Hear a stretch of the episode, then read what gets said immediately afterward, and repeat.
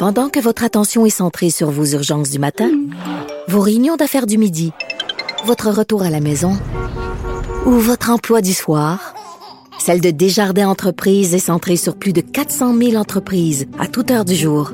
Grâce à notre connaissance des secteurs d'activité et à notre accompagnement spécialisé, nous aidons les entrepreneurs à relever chaque défi pour qu'ils puissent rester centrés sur ce qui compte, le développement de leur entreprise. Ici Ricardo. Et Émilie, marchand d'IGA. On a envie de vous inspirer à bien manger. À moins de 5 la portion. Suffit de repérer les produits valeurs sûres et de les cuisiner avec une de nos recettes. Les valeurs sûres, c'est bien pensé, hein? Bien sûr! Détails sur IGA.net. Oublions jamais de placer les choses en perspective. Ça aurait dû être une grande célébration. C'est quand même gros ce qu'on évoque. Très significatif pour bien comprendre tout ce qui s'est passé. Un professeur, pas comme les autres. Luc la liberté. Salut Luc. Oui, bonjour Geneviève. Retour sur ta chronique de ce matin, euh, la Russie qui s'enfonce dans un, bourbier, puis c'est assez euh, intéressant de le, lire là. Peut-être tu peux nous euh, nous expliquer un peu de, quoi il en retourne. On sait que c'était le 9 mai aussi, tout récemment. Ça fait deux jours en fait, donc c'est une date fondamentale pour la Russie. Ben, écoute, quand on regarde l'évolution sur le terrain, mm. quand on écoute les déclarations de Vladimir Poutine ou encore celles du, commandement ukrainien, mm. Ce qu'on constate, c'est qu'il y a relativement peu de mouvements euh, significatifs sur le terrain du côté de la Russie. On avance, on progresse un peu à certains endroits. La plupart du temps, on effectue des reculs, des reculs importants ou des reculs légers. Et ce qui donne à penser qu'on pourrait s'enliser, puis qu'on pourrait donc être dans un bourbier pour longtemps, c'est que Vladimir Poutine poursuivrait deux objectifs. Il y a le Donbass, dont on a beaucoup parlé, mm. et une des problématiques qu'il y a dans le Donbass, c'est, appelons ça comme ça, la relève de la garde.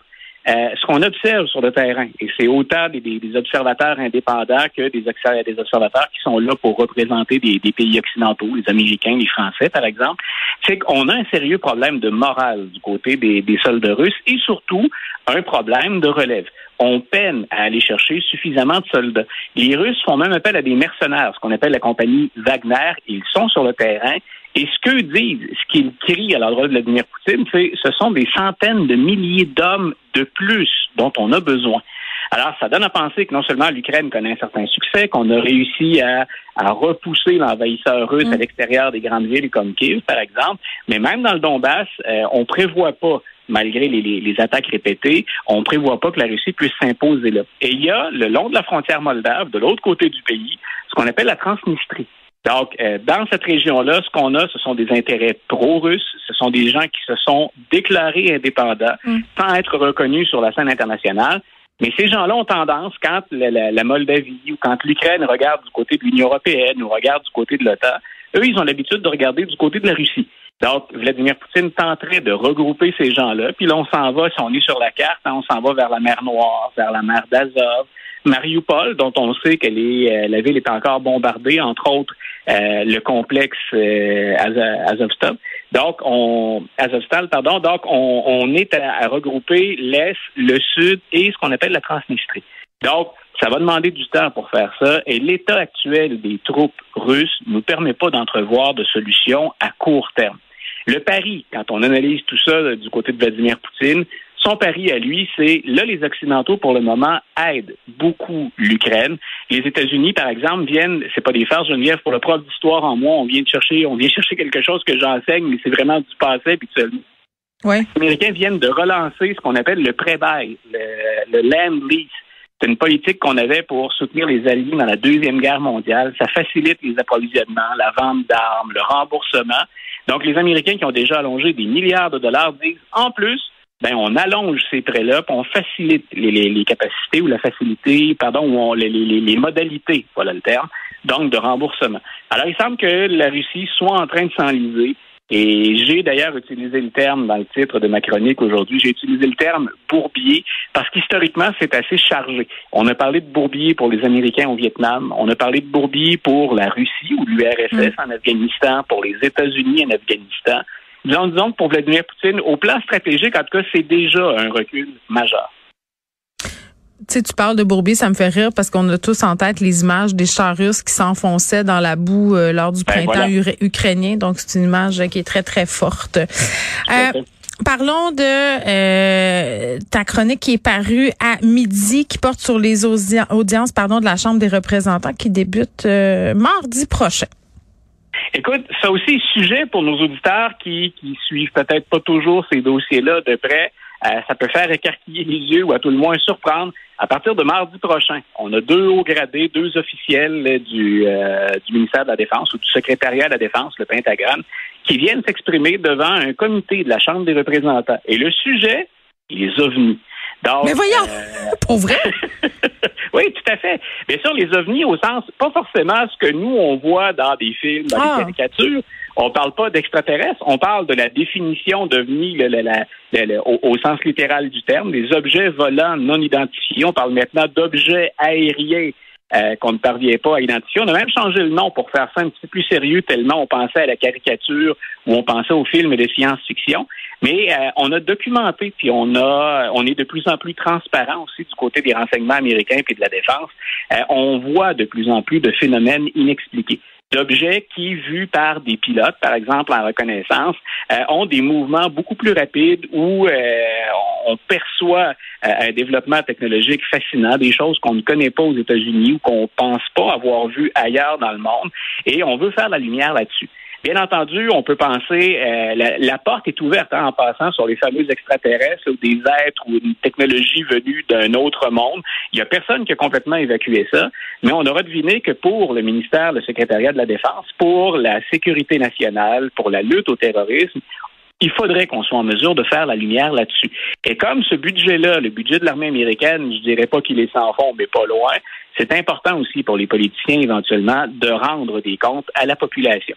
Donc, à partir de mardi, c'est le résultat d'une demande qu'on a placée il y a cinq mois. On avait dit au Pentagone, vous allez nous faire un comité de recherche permanent sur ce qu'on appelait avant les ovnis, et euh, ben, vous allez rendre des comptes.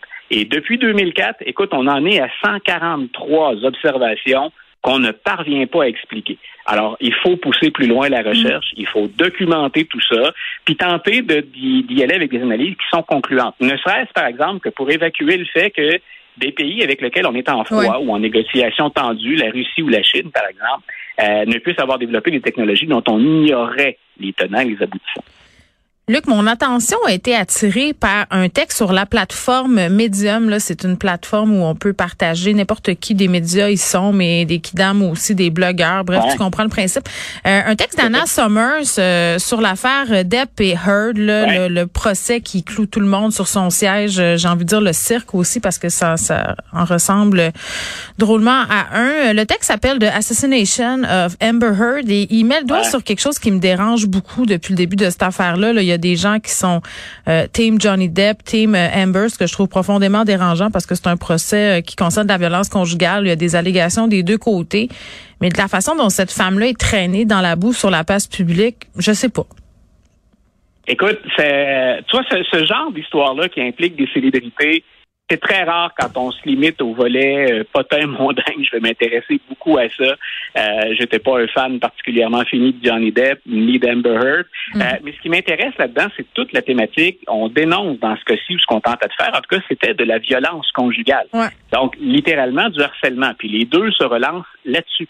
Et j'ai mis ça, moi, dans, dans l'ensemble des réflexions qu'on a depuis quelques années, mais plus récemment, euh, dans la suite du hashtag MeToo, euh, l'importance que ces débats-là, que ces causes-là, ensuite, bien sûr, il y a des modalités, là, on peut faciliter ou accélérer certaines procédures ou certaines, euh, certaines problématiques, mais l'important, c'est qu'on se limite au fait que ça se déroule devant les tribunaux. Moi, ce que je crains dans toutes ces histoires-là, et ça, plus souvent qu'autrement, ce sont les femmes qui en paient le prix, mais c'est qu'on se retrouve trouve avec des faits essentiellement et non pas un tribunal populaire, mmh, euh, non pas une chasse aux sorcières. Et tu vois, dans ce cas-ci, on aurait pu penser que c'est la, la réputation euh, de Johnny Depp qui en a pris pour son rhume. Il semble que ça lui ait valu, en tout cas, l'opprobre des, des, réalisateurs parce qu'il a, semble-t-il, perdu une fortune après les, les allégations ou le texte dans lequel Amber Heard le, nommait. Euh, mais elle, maintenant, est devenue vraiment du moins euh, dans les médias, euh, la cible et la victime numéro un. Écoute, on en est à comparer, je ne sais pas si tu as vu passer ça aussi, on en est à comparer son témoignage à des extraits de films. On prétend qu'elle joue un rôle finalement. On dit même qu'elle avait emprunté euh, mm. le, comment ça s'appelait avec M. Ripley, c'était Matt Damon qui jouait là-dedans. L'énigmatique M. Ripley. Non, mais, mais c'est ça, ça, ça, tourne au cirque et, cette femme-là, c'est quel message on envoie aux victimes, c'est que sans, sans arrêt leur parole sera remise en doute. Et moi, c'est ça que je trouve terrible dans cette histoire-là. Je te remercie, euh, Luc, d'avoir jasé de ça avec moi aujourd'hui. On se retrouve euh, quelque part la semaine prochaine, je crois. Bye bye. Bye bye.